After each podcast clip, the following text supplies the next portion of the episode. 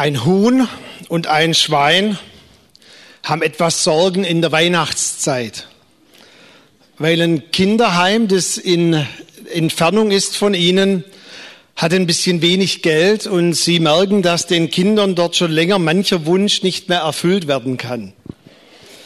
Und sie rätseln, wie können wir diesen Kindern helfen, denn wir lieben doch diese Kinder. Und die Weihnachtstage kommen immer näher und so eine richtige Idee haben sie nicht. Und dann sagt das Huhn zum Schwein, komm, wir schlafen noch mal eine Nacht drüber. Vielleicht fällt dir ja nachts etwas ein. Am nächsten Tag rennt das Huhn zum Schwein und gackert ganz aufgeregt, ich habe die Lösung, ich habe sie gefunden. Und das Schwein freut sich und drängt das Huhn, jetzt gacker nicht so rum, sag schon, auf was bist du denn gekommen? Und das Huhn freudenstrahlend, du, wir machen den Kindern ein Frühstück mit Schinken und mit Ei. Das Schwein runzelt die Stirn und sagt, Moment mal, liebes Huhn, für dich ist es nur ein Opfer, für mich ist es totale Hingabe.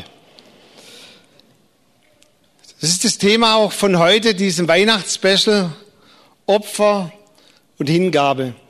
Wir haben es jetzt im Theaterstück schon gehört und haben es auch in dem Bibeltext gehört, dass die Gabe, die Gott uns zu Weihnachten gemacht hat, für Jesus nicht nur ein beiläufiges Opfer war oder etwas, das er nebenher getan hat, sondern er gab sich ganz hin, total hin. Und es hat ihn alles gekostet. Er gab sich selbst.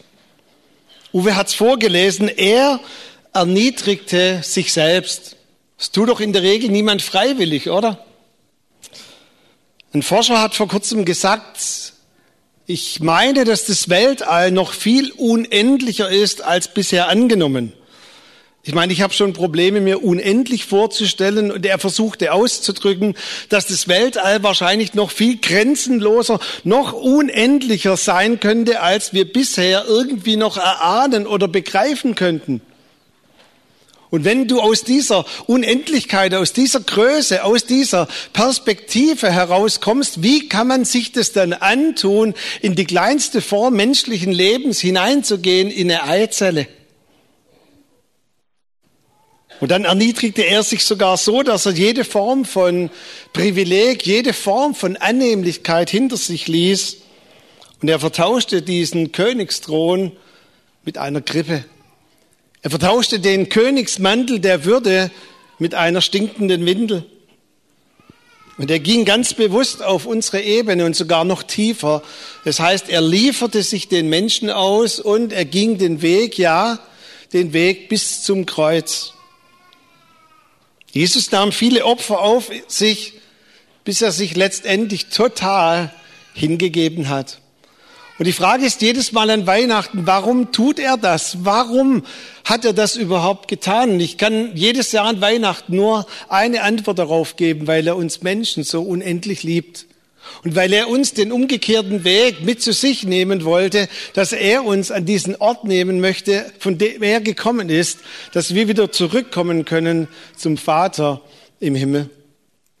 Die Gabe, die Gott uns gemacht hat in Jesus, war für ihn totale Hingabe. Und als ich so nachgedacht habe über diese Weihnachtsbotschaft, auch über diesen Bibeltext, da ist mir eine Begebenheit eingefallen, die ich so Ende der 90er Jahre, also schon ein bisschen länger her hatte. Und zwar mein Papa ist in der Ukraine geboren, in einem kleinen Ort Odnovka, den es heute gar nicht mehr gibt. Und er hat mir als Kind immer wieder erzählt von seinem Geburtsland. Und es waren ganz tolle Geschichten, so am Bett nachts, Ukraine und all diese Dinge. Und er wollte so gern mal wieder zurückgehen in seine Heimat. Und es war ja verboten durch den eisernen Vorhang, auch weil Geburtsland Odnovka, Ukraine in seinem Pass steht. Und dann, als der eiserne Vorhang gefallen ist, ging er zurück. Wir gingen zurück als Familie. Und ich hatte dann mehrmals die Chance, zurückzugehen, auch in dieses Land und dort verschiedene Dienste zu tun. Ich habe mich ehrlich gesagt auf ein paar Opfer eingestellt. Und es waren auch ein paar Opfer zu vollbringen, in dieses Land zu reisen. Beim ersten Mal, wo wir dort waren, waren wir zu dritt, drei Männer in einem Zimmer. Einer schnarchte die ganze Nacht. Das ging ja noch. Äh, ich habe den gerade gehört. Das war der Bob. Und Aber als dann der andere noch mitten im Schlaf anfing zu sprechen, und zwar er richtete sich in seinem Bett auf, das war der Martin Röckle, und er hat gesagt, der Wolf, der Wolf. Bob entgegnete, bist du dir sicher, dass es nicht ein Fuchs ist? Und wir hatten ganz wilde Unterhaltungen. Martin wusste am nächsten Tag von nichts mehr. Das war schon ein Opfer. Und dann jeden Tag diesen geliebten Bortsch, diesen Eintopf. Ich meine, es geht dann noch mittags und abends, aber auch zum Frühstück Bortsch. Und die Toilette, die musstest du gar nicht suchen, die hat man gerochen. Und es war nicht, wie Peter Maffay sagen, es war nicht Sommer, sondern es war Winter. Und so haben wir es vorgezogen, unsere Geschäfte im Wald zu erledigen, weil wir irgendwie das Klo nicht so betreten wollten, die Toilette. Ich habe schon Opfer gebracht. Und die Menschen liebten mich, besonders ältere Frauen, weil ich doch sage und schreibe zehn Worte auf Russisch konnte. Und nach den predigten Gottesdiensten sind sie meist zahnlos oder noch ein, zwei Zähne zu mir gekommen und haben mich abgeknutscht. War schon ein Opfer. Aber dann kam so für mich die größte Herausforderung. Wir sind umgezogen in eine Stadt bei der zweiten Reise, Priluki, eine mittelgroße Stadt. Und als wir dort ankamen, da sagte unser Fahrer, diese Stadt hat eine höhere Kriminalstatistik als Kiew. Ich habe nochmal gesagt, wie nochmal, also im, im Verhältnis gesehen, prozentual geschehen hier viel mehr Verbrechen als in Kiew. Und er sagte, du musst dir das so vorstellen, jeden Tag wird etwa eine Person hier umgebracht. Und ich fragte, ja, heute? Er sagte, heute ist schon jemand umgebracht worden. Ich fragte, wo? Und er sagt, in dem Restaurant, wo wir gerade sind. Puh, Opfer. Und so langsam merkte ich, meine Toleranzgrenze war erreicht. Dann haben wir uns aufgeteilt an einem Sonntagmorgen. Ich bin in eine andere kleine Stadt gefahren zum Predigen. Und wir fuhren in diesem alten Lada. Ihr müsst euch jetzt alte James Bond Filme vorstellen. Wir fuhren an diesem Fahrzeug, tuckern so vor uns hin. Kommt Mercedes, ein großer Mercedes, abgedunkelte Scheiben und versucht ihn so ganz langsam von der Straße zu drängen. Und mein Fahrer gibt nicht auf, bleibt dran, dann wird das Fenster runtergekurbelt, du siehst eine Waffe, die auf dich gerichtet wird, Batschisch, Geld her. Ich habe gesagt, ich habe nur noch 20 Dollar, habe meine Dollar zum Fenster hinausgehalten und er hat gesagt, reicht nicht, Batschisch, Geld her. Und ich dachte, jetzt wird's Opfer zur Hingabe. Aber mein Fahrer riss das Steuer rum und fuhr durch ein Maisfeld ungebremst durch. Die Maiskolben sind so gegen das Auto geschlagen und wir entkamen wie durch ein Wunder aber mir ging es hinterher wie E.T., will nach Hause.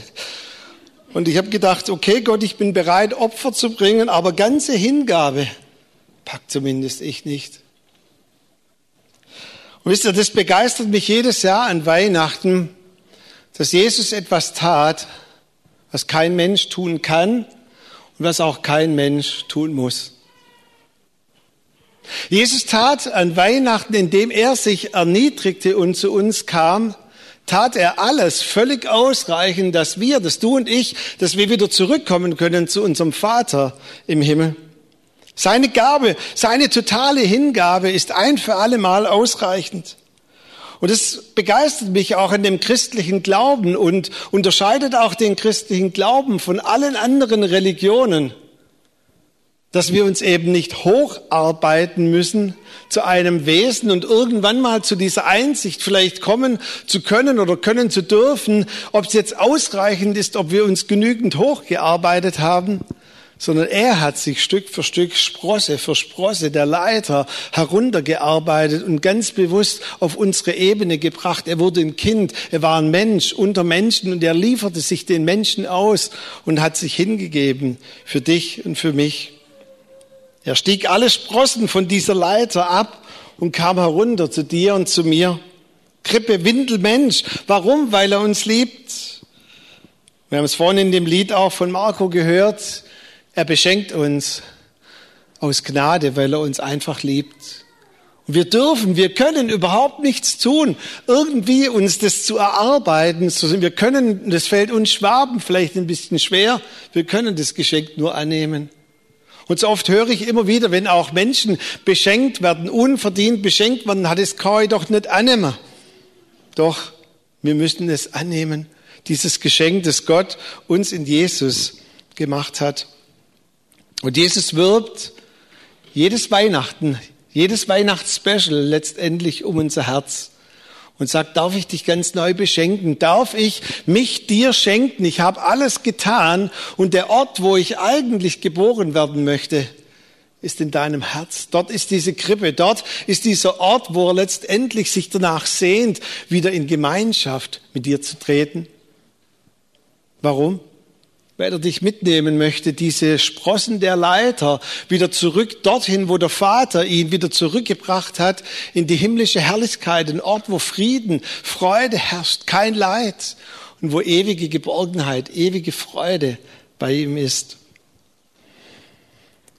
Ich glaube, wir können auch heute Nachmittag dieses Opfer und diese Hingabe, die Jesus uns gegeben hat und gemacht hat in Christus, können wir nur aus Freude und Dankbarkeit annehmen.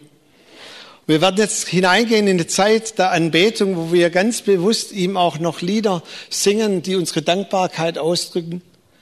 Und wo wir ganz bewusst den anbeten, wie wir es gehört haben, den der Vater wieder erhöht hat und dem er den Namen gegeben hat, der über alle anderen Namen steht.